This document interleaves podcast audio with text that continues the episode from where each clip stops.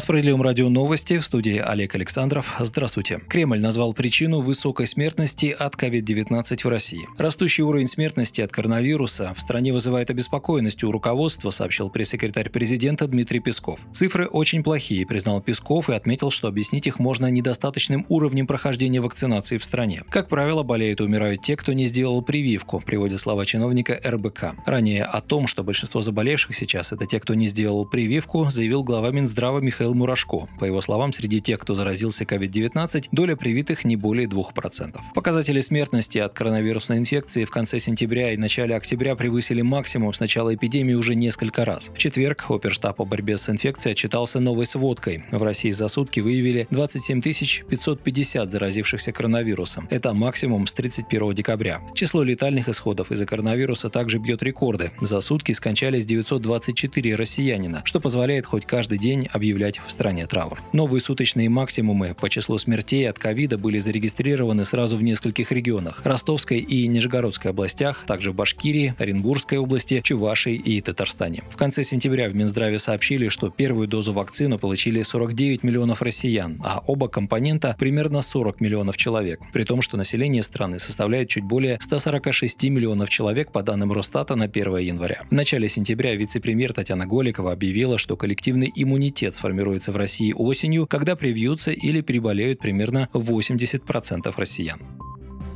Верховный суд поддержал законопроект о пожизненном сроке для педофилов. Речь идет о новой норме, которая после серии громких преступлений против половой неприкосновенности детей и убийствах несовершеннолетних на половой почве поддержали все фракции Государственной Думы. В отзыве Верховного суда отмечается, что проект об усилении уголовно-правовой охраны несовершеннолетних от насильственных преступлений против половой неприкосновенности не вызвал судейского возражения. Законопроектом предлагается распространить максимальное наказание в виде пожизненного лишения свободы на педофилов за повторное совершения насильственных действий сексуального характера в отношении несовершеннолетних до 18 лет. Кроме того, пожизненный срок будет предусмотрен для ранее не привлекавшихся, по данным статьям педофилов, за аналогичные преступления в отношении двух и более несовершеннолетних. В прошлом году фракция «Справедливой России» в Госдуме подошла еще радикальнее к борьбе с педофилией. За убийство детей, сопряженное с насилием, справедливоросы вообще призвали казнить педофилов или заменить казнь химической кастрацией. По мнению заместителя руководителя фракции СР Олега Нилова, применение к педофилам высшей меры наказания позволит гарантировать, что они никогда не окажутся среди людей. 7 сентября стало известно, что депутаты Госдумы займутся разработкой идеи об электронных браслетах для вышедших на свободу осужденных за педофилию. В Комитете Нижней Палаты парламента по информационной политике, информационным технологиям и связи подчеркнули, что в отношении педофилов должны быть не только жесткие меры наказания, но и меры по контролю за их передвижением.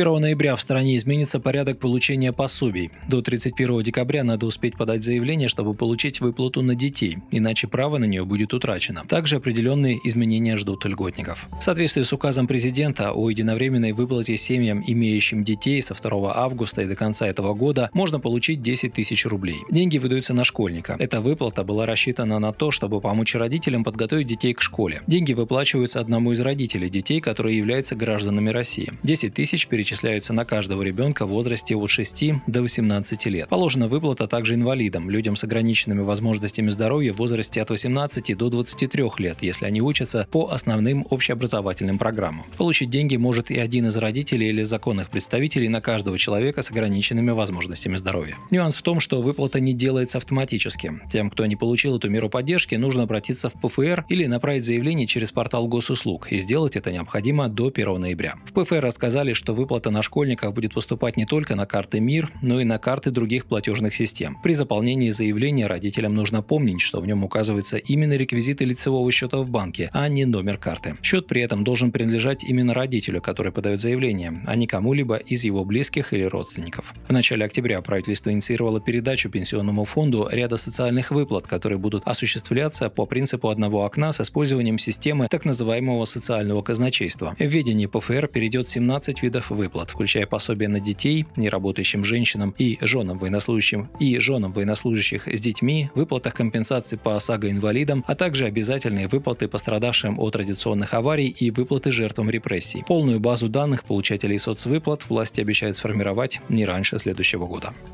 Вы слушали новости. Оставайтесь на Справедливом радио. Будьте в курсе событий.